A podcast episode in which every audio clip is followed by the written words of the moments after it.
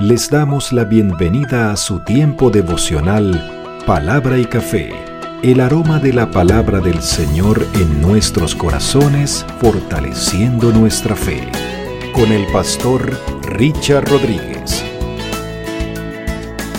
Por R12 Radio, más que radio, una voz que edifica tu vida. Bienvenidos.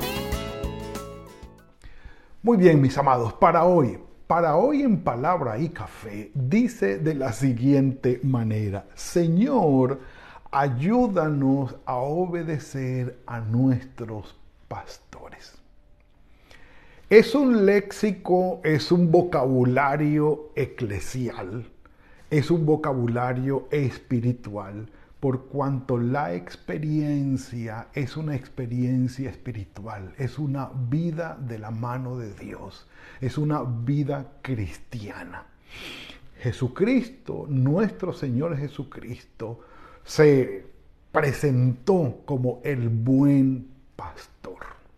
Y es una figura que al final de su carta, o de la carta, sí, el escritor sagrado a los hebreos presenta de una manera puntual y especial y que menciona en el capítulo 13 en tres ocasiones.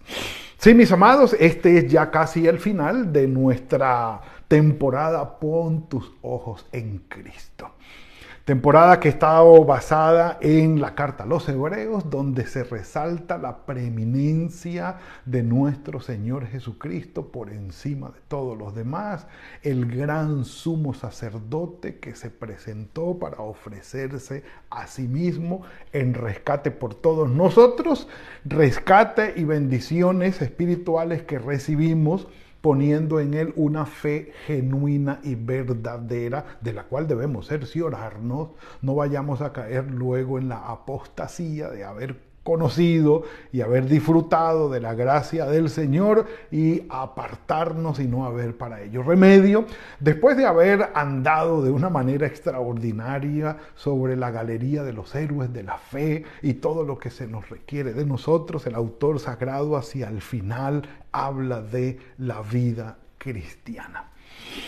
Sí, ya ha hablado del hospedaje, del amor fraternal, del matrimonio que tiene que ser algo sagrado, serio, algo de un amor eh, ágape de dos vías, algo extraordinario y único, puro, dice allí, costumbres sin avaricia, dejando el dinero donde debe estar, disfrutando y aprovechándolo, sí, pero sin amarlo como tal, porque el Señor es nuestro ayudador y no tenemos nada que temer.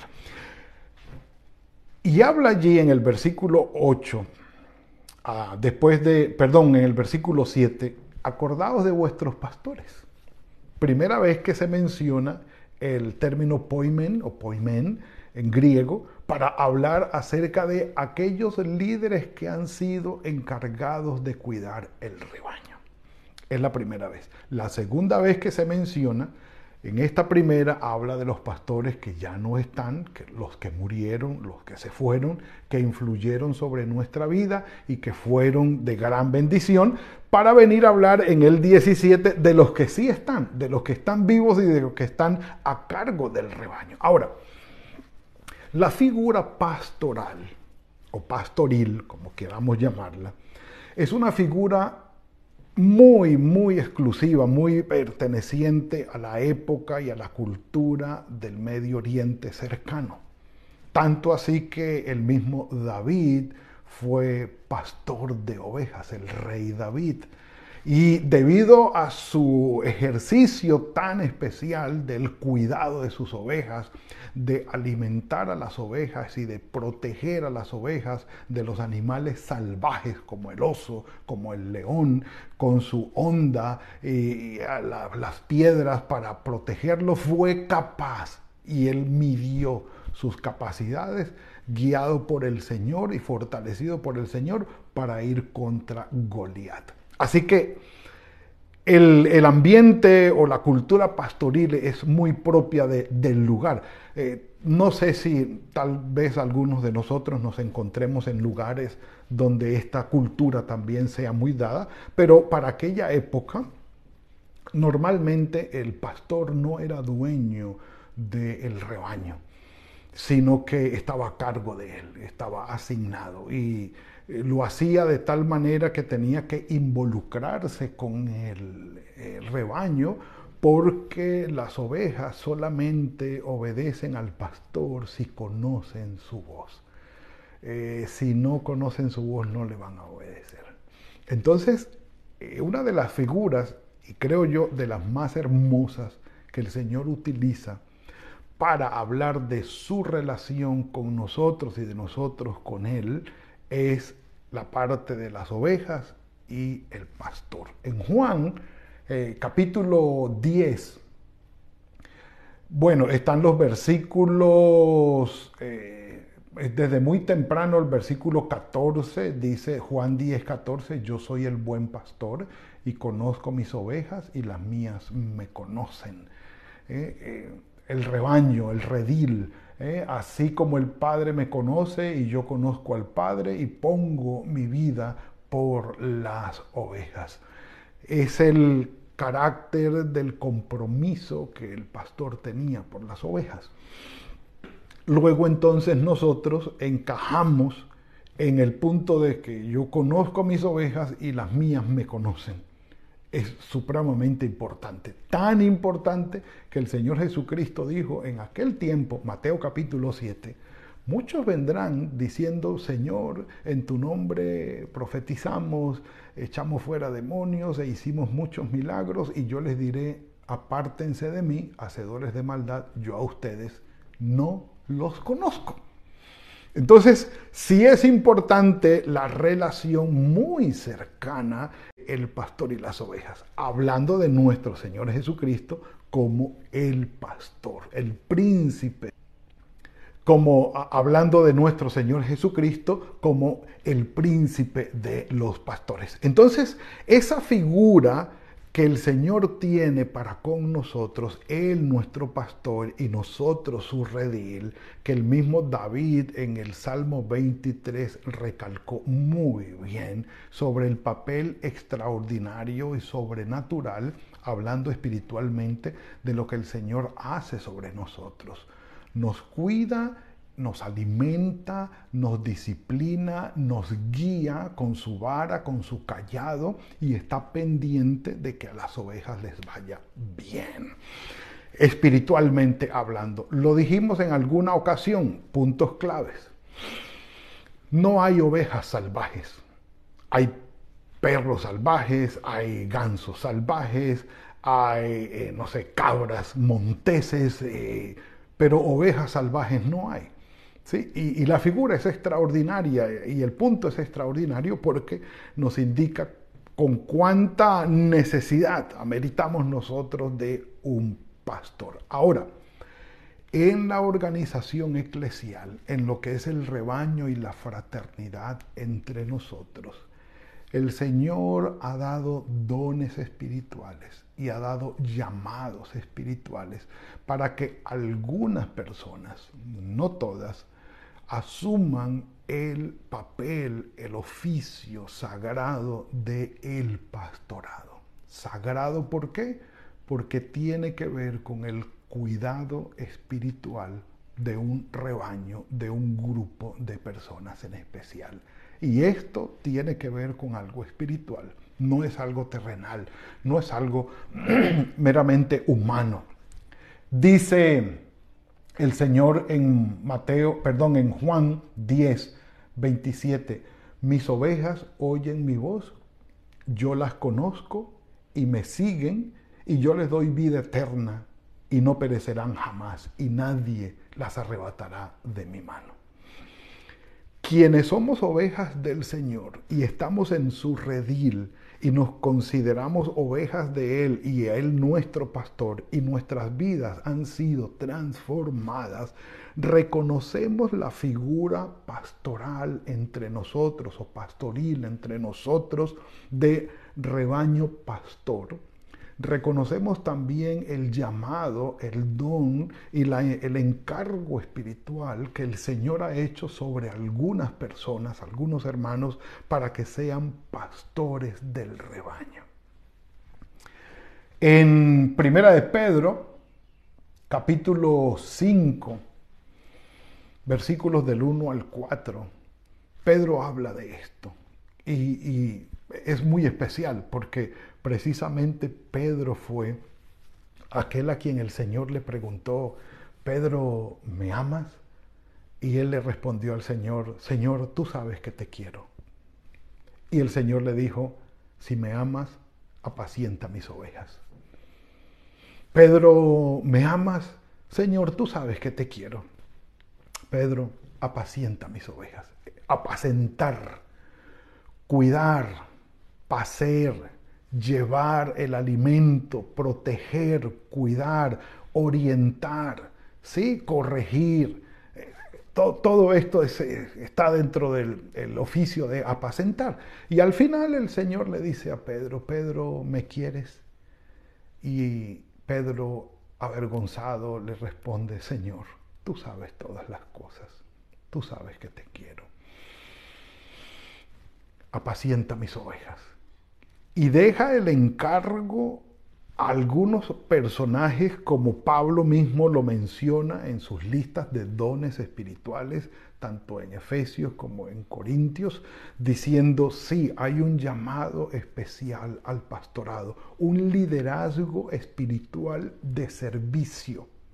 Repito, liderazgo espiritual de servicio en el cual unas personas somos llamadas por el Señor para estar a cargo de un grupo de hermanos y de una congregación local, siendo responsables de su crecimiento, de su desarrollo espiritual y del cuidado espiritual que requieren aquí en la tierra. Entendiendo, por supuesto, que el pastor de pastores es nuestro Señor y no nosotros. Eso sí hay que aclararlo y un café por eso. Mm.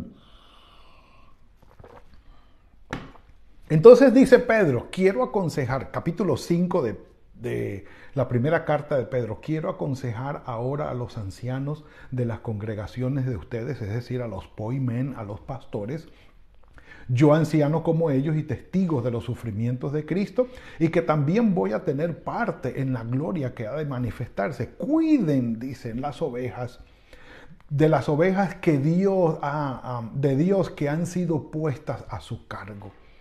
Háganlo de buena voluntad, como Dios quiere, no forzadamente, ni por el anhelo de ganar dinero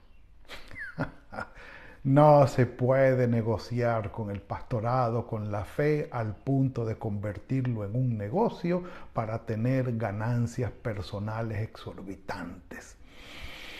No, sencillamente no.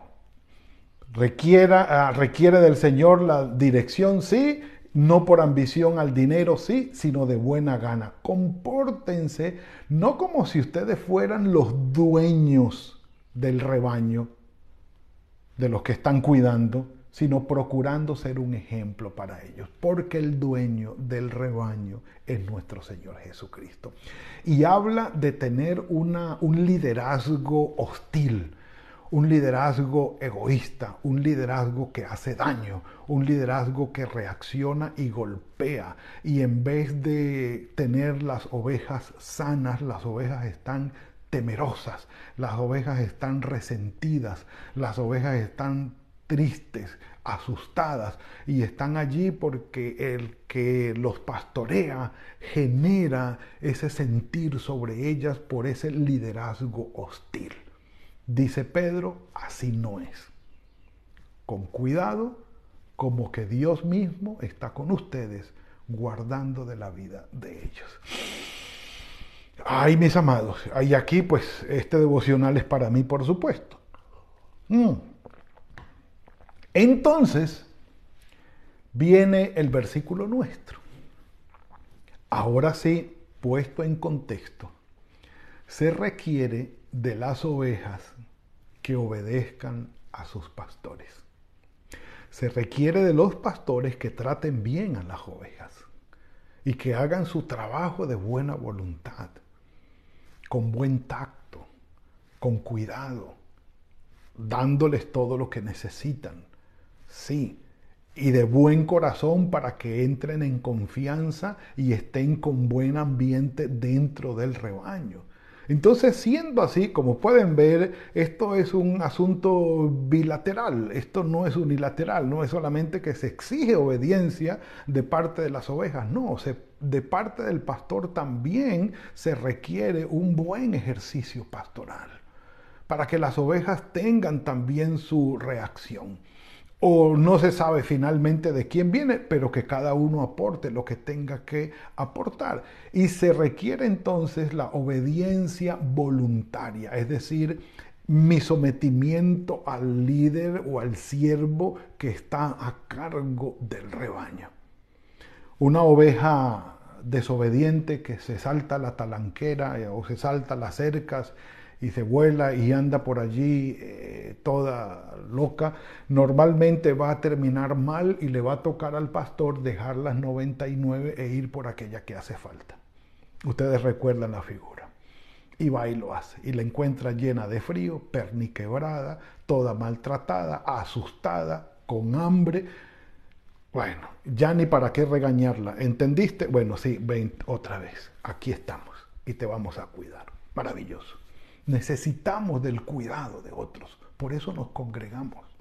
Por eso nos congregamos. Porque quienes quieren vivir la vida cristiana con lo que Dios pide y da para con nosotros en la vida cristiana, la quieran vivir de una manera solitaria, van a perder. No se puede. Van a tener que vivir de otra manera. Es decir, van a tener que convertirse en lobos para poder sobrevivir. Ya no son ovejas, ya van a ser lobos o zorros, o todo lo que quiera, animal salvaje, pero no una oveja. Quienes vamos a persistir en ser ovejas, tenemos que mantenernos juntas al lado del pastor, porque de otra manera ya no seremos ovejas. Entonces, la obediencia y el, el, sometimiento al líder espiritual o al siervo espiritual que está a cargo de es importantísimo. Dice, obedezcan a los pastores, sujétense a ellos y la razón, porque es que ellos están cuidando por sus almas.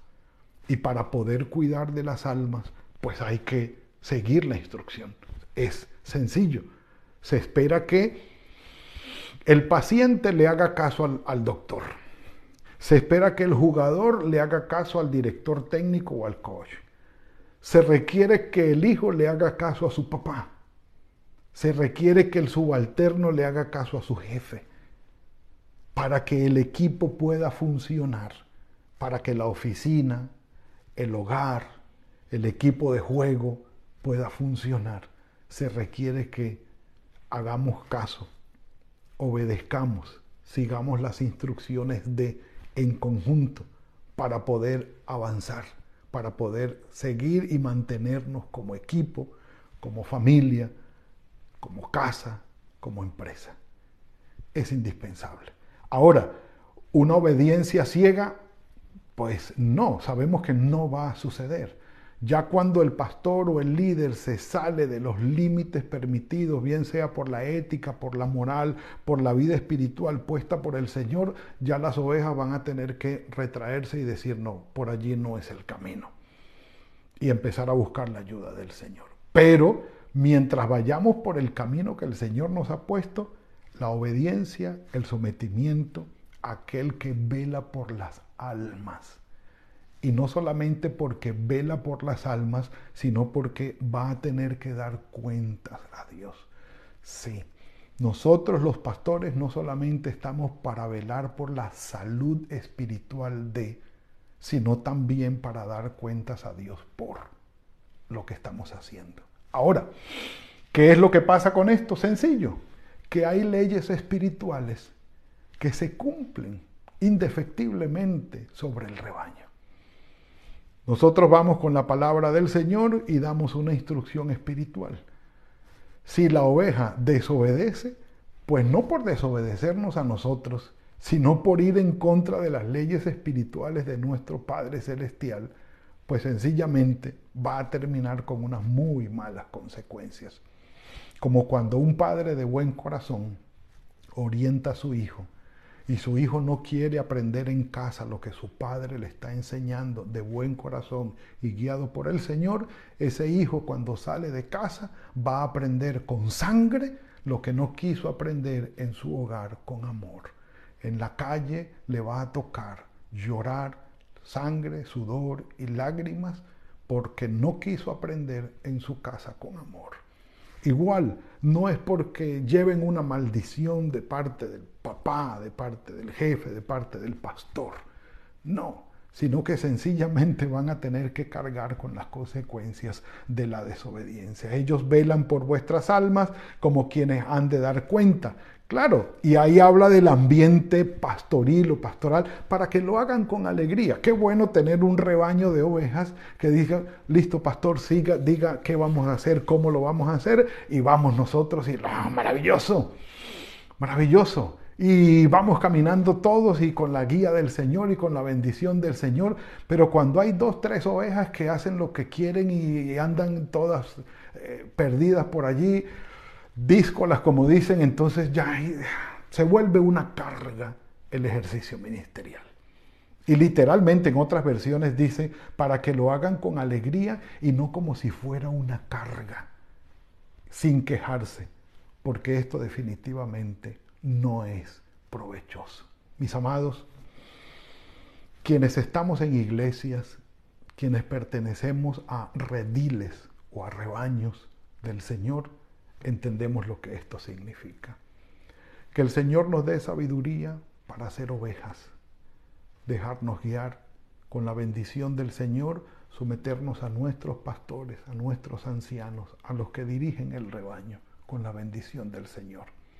Y que nosotros los pastores, el Señor nos dé sabiduría para hacer nuestro trabajo con buen corazón, dependiendo del Señor, sin aspirar ganancias deshonestas, el amor por el dinero, sin querer ganar fama o renombre, sin dañar los rebaños, siendo hostiles con ellos, sino con el amor del Señor. Oren por nosotros, nosotros oramos por ustedes y que el Señor nos bendiga a todos. Padre nuestro, gracias por esta bendición que nos has regalado hoy. Estar en tu redil, ser ovejas de tu rebaño, es una bendición extraordinaria. Que tú seas nuestro pastor pero Señor, a quienes nos has puesto sobre rebaños para pastorear, danos tu sabiduría y guíanos, Señor. Y a las ovejas que has puesto a nuestro cargo, Señor, que sabemos que debemos velar por sus almas y que a ti debemos darte cuenta del ejercicio nuestro y de ellos, a nosotros guíanos también con tu sabiduría, Señor. Guárdanos. Muéstranos el camino siempre. Danos buen corazón para con el redil y a nuestras ovejas, Señor, guíalos, bendícelos a todas. Que tu bendición esté sobre ellas y sobre sus familias, Señor, y que siempre puedan ver la mano tuya de bendición sobre cada uno de ellos. Padre, estamos en tus manos, todos somos tus ovejas, guíanos y guárdanos. El resto de este día está en tus manos, tu bendición nos cobije, en el nombre de tu Hijo Jesucristo. Amén. Mis amados, es corto el tiempo, por supuesto, se ha terminado. Espero que haya sido de bendición como lo fue para mí, como siempre, en el nombre del Señor. Que el Señor guarde sus vidas, que los guíe en el resto de este día, que los lleve en el camino que han de tomar, las decisiones, todo lo que han de hacer, que sea fructífero el trabajo de sus manos. Y nos veremos mañana, si el Señor lo permite, en otra entrega de Palabra y Café. Que el Señor los guarde. Gracias por compartir con nosotros este espacio de palabra y café. Hasta una próxima oportunidad por R12 Radio. Más que radio, una voz que edifica tu vida. Que Dios les bendiga.